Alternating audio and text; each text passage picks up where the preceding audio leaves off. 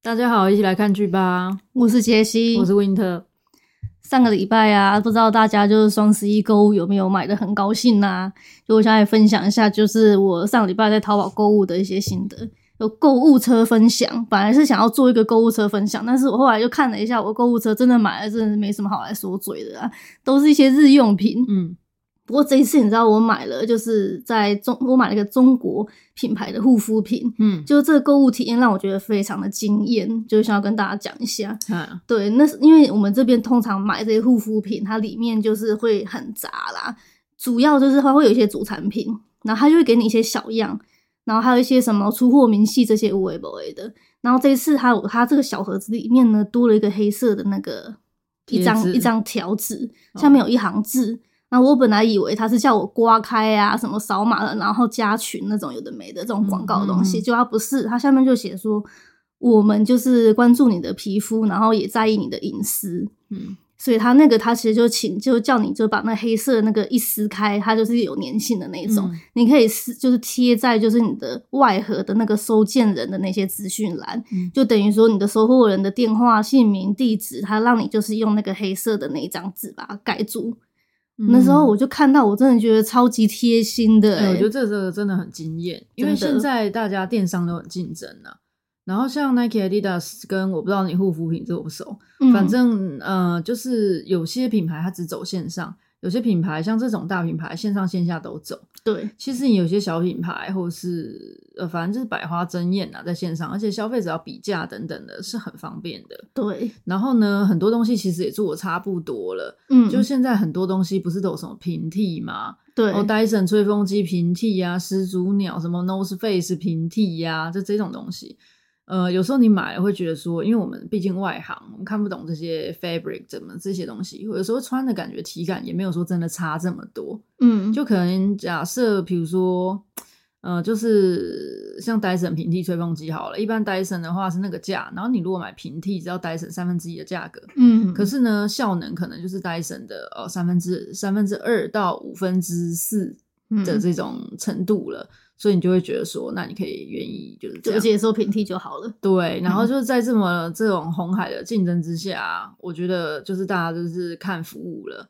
嗯嗯。然后服务就是怎么讲，就像我们买的有一些东西电子产品嘛，客服很专业，你就会觉得说他贵一点我也要去他家买。就是这种线上的客服有的超厉害的，对，然后超敬业的。那有然后像 我吐槽一下那个淘宝北脸 NorthFace 的店的。店员啊，啊，真的很不专业。我后面真的很不想去跟他买啊。对，真的，因为我也有去联系过他们客服，但是嗯，没给你什么你满意的答案。对，就是他就是很人工，对，很不像人工，很他很机器人的机器人的感觉。嗯。但 anyway，就我觉得你这个啊，就是更 advanced，更上一层楼了。对，而且我们跟你讲，我我们在这边买了这么多淘宝，这是我第一次就是收到这样的包裹了，嗯、所以我真的超惊艳的。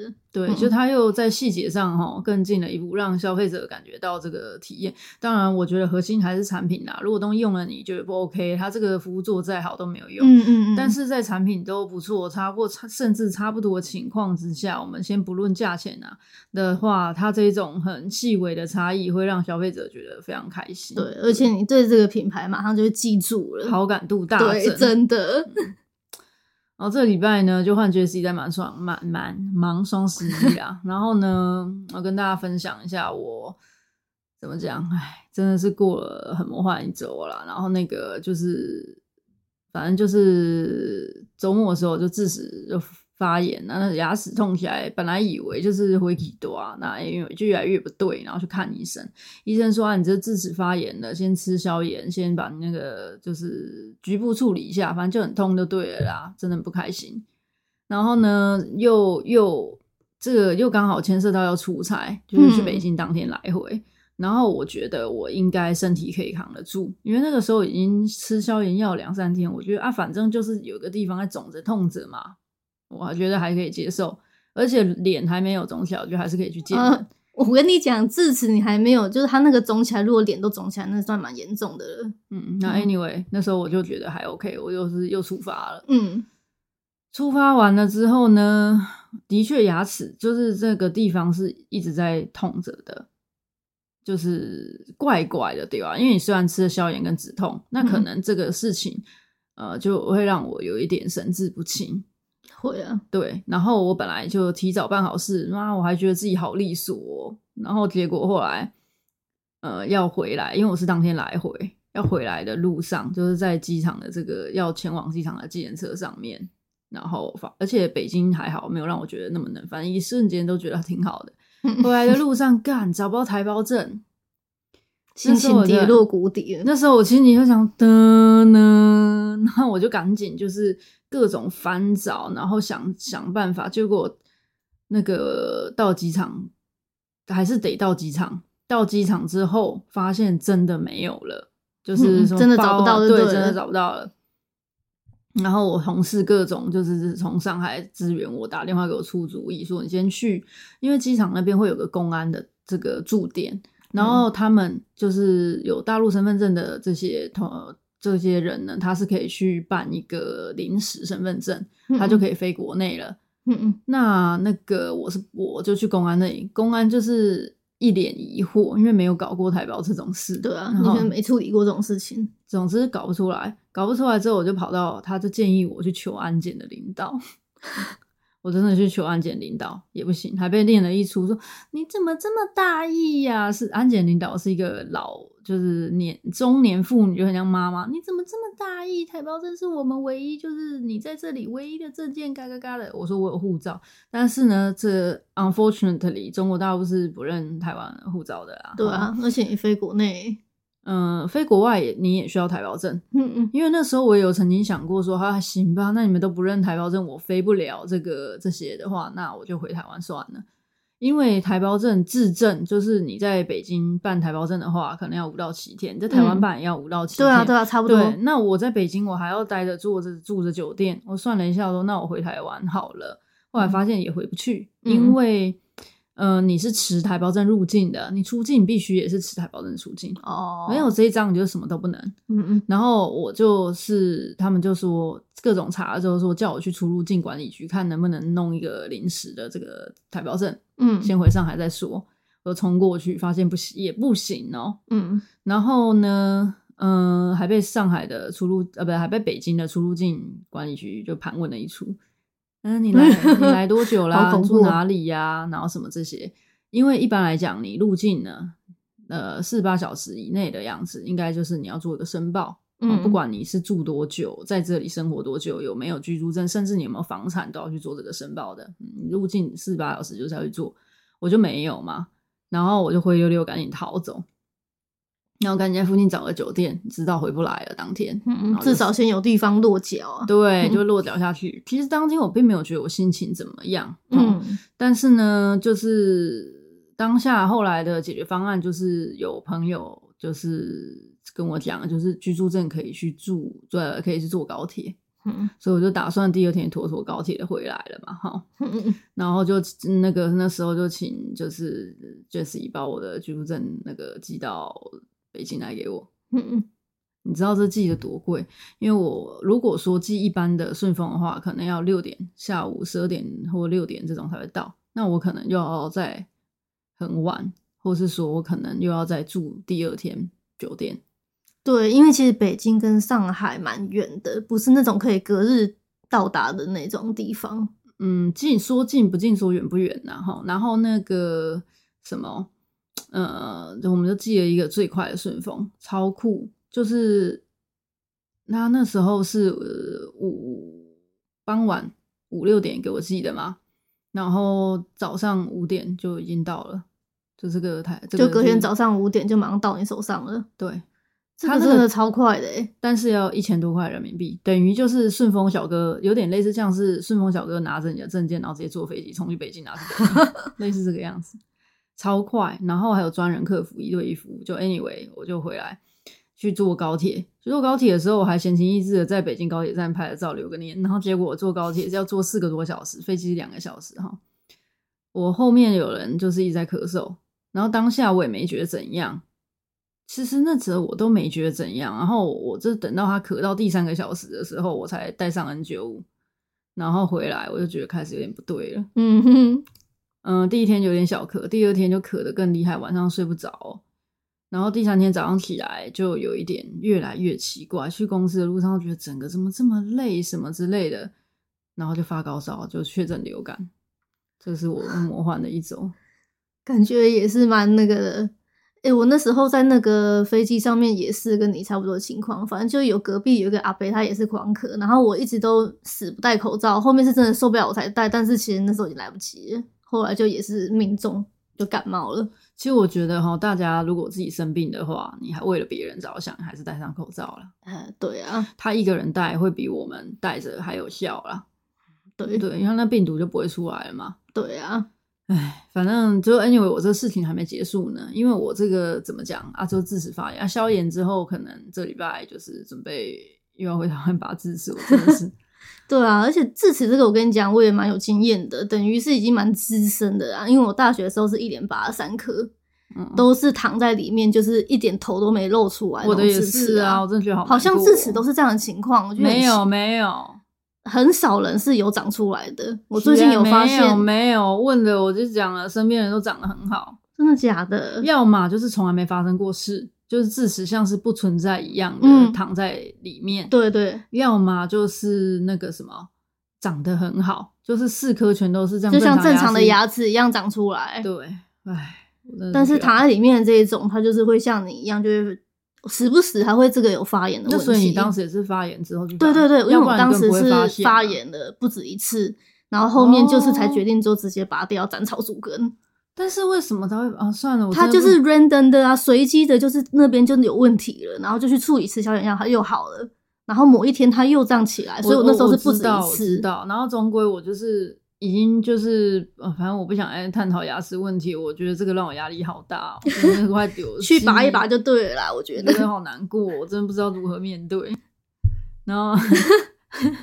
而且我觉得最那个就是，我觉得哎呀，怎么会这样子哈？你去出差，然后我去出差，然后又发生这些事情，然后我又要去拔智齿，就让我觉得最不开心，就有可能就要停更。虽然是 真的，我觉得我们真的是好一波三折哦，真的。虽然是我们兴趣啊，但是也会觉得说，就是、嗯，就希望说我们还是可以持续的、稳定的更新。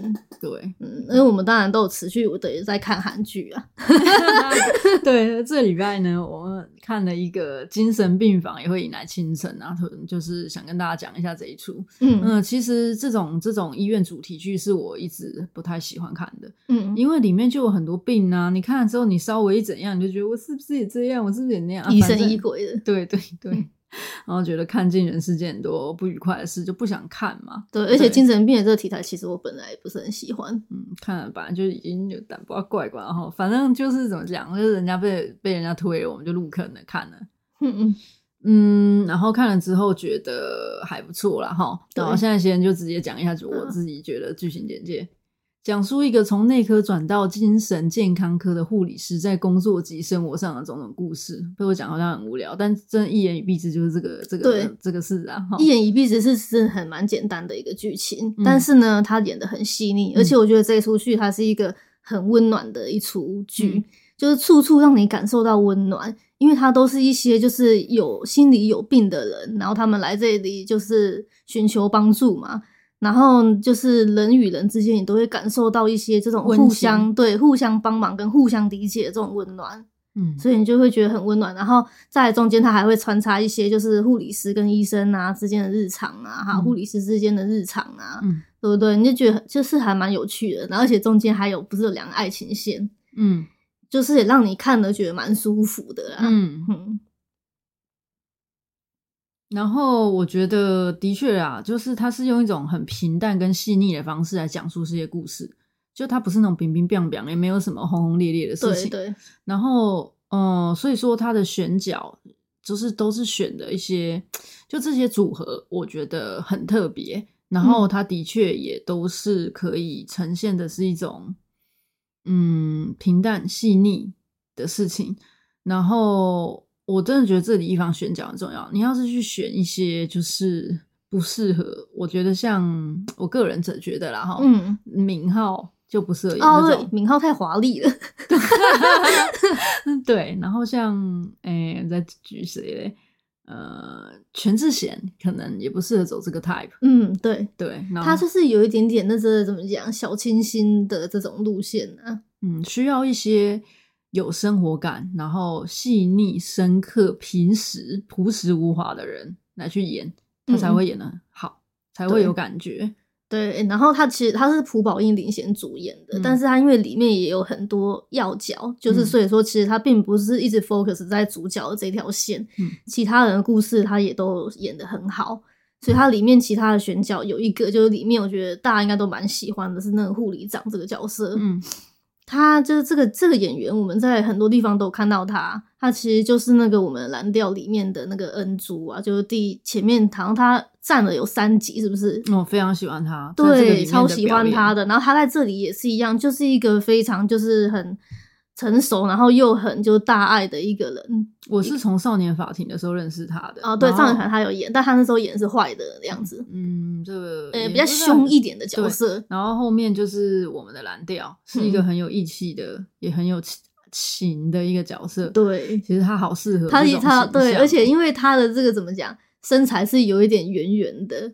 就觉得他这个真的很，他一出来就可以镇住全场。我都觉得，如果我这种主管或老板，我该有多安心呢？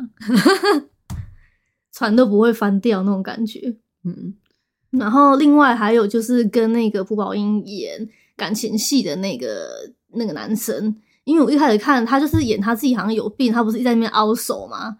他从他那时候出场的时候，我就已经觉得还。很有办法带入，我就觉得他演的还蛮好的，然后又觉得他脸就是真的很面熟。后面一查，发现竟然是之前跟孙艺珍演三十九的那个男生。对，演他叫严虚真，啊，严什么真？这个男生名字我觉得很很难很难念。这个、嗯、这个人，他其实刚开始我认识他是他是演《来自星星的你》大那个大哥，就是很早就去里面，对对，他戏份没很多，弟弟处理掉了大哥。然后也是他好像演的都是那种比较温文儒雅，然后脾气好的这样的一个形象。嗯，我不知道是他有进步还是怎么样。他这次在演的时候，就觉得哎，其实他演技并不差哦。对，他那时候在三十九的时候，其实我那时候觉得他演技平平而已，平平还是因为跟苏运珍对戏太辛苦。嗯，这我不太清楚，但是终归他虽然不是一个我们很喜欢的演员呐，嗯，其实这一出剧里面的演员都是，就是以前你对他印象，就是可能他的这个角色设定还怎么样，反正你对他印象并不会说太太好，或者说对他印象很深刻。嗯，但是呢，在这一出，我觉得就是选角选好，就是因为他们这些演员来演这一出戏，真的都蛮适合的。嗯，然后还有另外一个角色是，他是一个瘦瘦的。然后他在里面是演说他爸就是家庭背景很好，哦、爸妈也都从医的嘛。对，这个演员叫张力。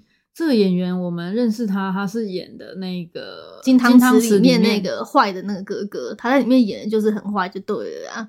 所以那时候对他的印象就也是蛮觉得他蛮可怕的啊，都演这样子演的就是就怕。但是这一出呢，他却演一个就是蛮好笑的一个角色。就是家境背景还不错，但是又喜欢上一个那个护理师，然后一直给人家穷追不舍这样。嗯，然后我会觉得他，我觉得这个演员让我觉得他很像 Murphy，就是演那个黑暗骑士那个稻草人那个，对，他有一点点那种那种调调。嗯。对，总之就是他的演技也还不错诶，我觉得，嗯，所以我就觉得真的又再一次就是很觉得很惊讶，韩国人这些演技都很好。对，你原本觉得很不起眼的人，没想到他们的表现或表演放到某一些地方来，你会觉得这么的好。对对。然后我觉得它里面的举例是蛮日常的，而且它都是会这个那个什么搭配着。呃，情节跟刚刚 Jessie 讲的说介绍一个病，比如说，呃，有一集是有一个社交恐惧症的男生，对，这个男，这个这个看起来像是中年男性，然后一直被上司职场霸凌之后，就是变成精神疾病，对。然后那一集里面那一个之中又穿插了这个护理师多恩，就我们的女主角，她听到偷听到她，因为是她从内科转过来的嘛。她听到内科的护士长在跟她现在的这个呃精神科的护士长讲她的坏话，意思是说不不不不太喜欢他的感觉，就，觉得说他对病人太过认真呐、啊。那你对病人太过认真的时候，你会照顾不到所有人嘛？那你都花太多时间在同一个人身上，那你本来该负责病人的其他事，就是变成要其他同事来分担。他就觉得听到这个之后，他就看向四周，都觉得所有人好像都是在讲他坏话。对，嗯，这也就刚好呼应到，就是当即的那个病患，他也是，因为他也是在职场上面受到那个上司的欺压的样子啊，嗯、然后他就会觉得，他走到只要他在办公室，他就觉得大家都在讲他坏话。对，然后多恩这里有个形容，我觉得非常形象哦。对，所以我觉得这一出有个拍的很好，是他可能就是他形容了说自己好像在一个透明的笼子里，然后他们就会把这个透明的笼子搬出来，像他在说那个也。恐慌症的时候，就说好像就是在溺水一般，无法呼吸。对，然后他就是用这些画面表达，都表达很到位，就马上可以理解这个病症是怎么样的心情。嗯，嗯对。然后，嗯、呃，多恩后来就发现，其实大家不是在说他，而且他同事其实都还对他蛮支持的。对，嗯，他一就是这种一念之间，你知道吗？嗯、就你本来觉得都是这样的时候，你解释所有事情都是这样，然后你就越来越往心里去。嗯但是你后来发现不是这样的时候，你就就就就都都释怀了嘛。对，而且你自己就是心里如果是往一个比较正向的方向去的话，你跟同事间的相处就会突然就会变很 easy，、嗯、就是这也照取决于你你自己的心理啊、嗯。然后这个也让我就是看到觉得说哦，其实我们一般来讲都比较关注身体的健康，因为比如说不舒服了，那你就会觉得。很明显，很明显。嗯、可是心理健康与否是很难去很难察觉。对，那其实心理跟身体的健康都一样，都是那种起起伏伏的啦，没有一整天是那种百分之百完全健康的时候。嗯、那状态不好的时候，你其实就有点像小感冒啦。就像他开始觉得大家就是呃，觉得大家在说他坏话的时候，可能心理的状态就稍微有点不好，就有点像是小感冒了。嗯、这时候就要开始注意了，要休息啊，寻求帮助啊，或去发掘事情的真相、嗯、啊。这样子的话，可能让这个小感冒赶紧过去，不然小感冒也有可能拖拖拖拖，然后就变成一个比较大的疾病嘛。对对，嗯。像最近我们在看有一集，在演那个妈妈，因为什么工作很忙啊，oh, oh, oh. 然后孩子都已经被霸凌，但他没有办法好好去梳理孩子的心啊。就后面医生发现，其实这妈妈心里也有也是有、欸、有事的。对，这个医生好厉害、啊。哦，那一集真的我也觉得就是很有感触。嗯，怎么说？嗯、因为就是他那个妈妈自己也觉得自己没问题啊。每个精神病好像都会觉得说，啊，就我可能只是因为太忙还是怎么样。他发现自己开始有点忘东忘西。然后就是开始，好像有一点点就不在线上那种感觉，上掉线。嗯。一直都没有意识到，就那个医生是一眼就看出他是有问题，然后还叫他写自传。反正那一出我是觉得印象很深刻，嗯，因为他发现你一写自传就发现你这个负面情绪很多，他叫他用黄色笔来就是 mark，就是自传里所有负面情绪，嗯，发现整片后来都是黄的。对，其实我说看完这个，我也很想做这个练习。对，真的，我觉得那医生好厉害，写那么多字好累，因为韩文的话，他们的笔画比较少嘛。啊，对。那我想说，能不能用打字？好辛苦，还是写英文？好妖，对自己的一种锻炼。写英文，我一看他写的自传，那个医生他跟他说至少写十页，我觉得这可能真的用手写哦，用电脑可能没有这种疗愈，没这感觉。对，但他这样一个翻开一个页翻开的时候，我都觉得，如果那中文写的多累啊！然后医生还叫他要写十页，他说先从十页开始吧。天哪！所以，嗯，其实有时候就是大家还是。要把自己放在第一位啦，哈，然后不要一直去想说，我先努力赚钱之后就会开心了。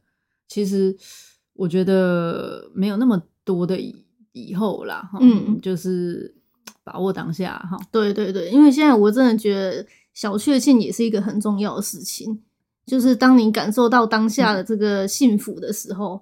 然后呢，你就是有意识到这是幸福，然后你就是好好的就去享受它，也蛮重要的。嗯，对。然后，但是我觉得日常来讲，我们都会把幸福看得很绝对。就例如说，它里面有很多金句，我很喜欢哈。例如说，有一句特别喜欢，他说：“幸福有那么复杂吗？做自己喜欢的，那就是幸福。”我一看到这句话，我就是心里就立马觉得说我不幸福，因为觉得说啊，你每天大部分时间都在工作嘛。啊，而且我也没有觉得自己有多喜欢这个工作，然后有时候跟同事聊，嗯，同我觉得同事也没有很喜欢他们的工作，对啊，就觉得啊被生活所逼，就讲很无奈这样。虽然我很不喜欢这样讲，但是你回家想一想说，说哦，可能你为了要赚钱，你也是不得不嘛，对不对？嗯、然后就就所以就觉得自己不幸福。第二个，我就想说，哎，这句话说的是说自己喜欢的事哦，不是说或者是自己喜欢的，不是说自己喜欢的工作。然后我就回想一下，说自己喜欢做什么。那我就想啊，最近好像喜欢弹吉他的样子。然后我就想说，哎，对，我昨天有弹，弹的时候还蛮开心的。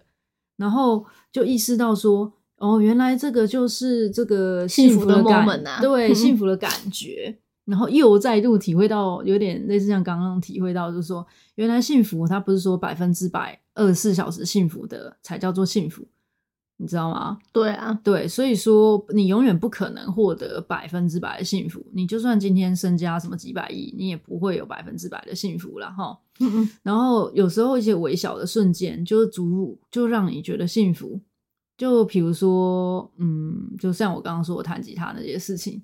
然后就当这个瞬间发生的时候，就要好好沉浸其中，多熟悉那些感觉，嗯嗯，然后试着就要去寻找多带有这种感觉的事情，然后慢慢把它扩大跟延长幸福的时间。总之，就我觉得，我不知道为什么这些事情哈到现在变得这么难，就是我觉得幸福这个事情好像还是需要练习的。对，因为有时候你要刻意的去做这些你知道它会带来你幸福的事情，嗯，对，或是说你要刻意的去体会说啊，原来这幸福的感觉，因为有时候就是。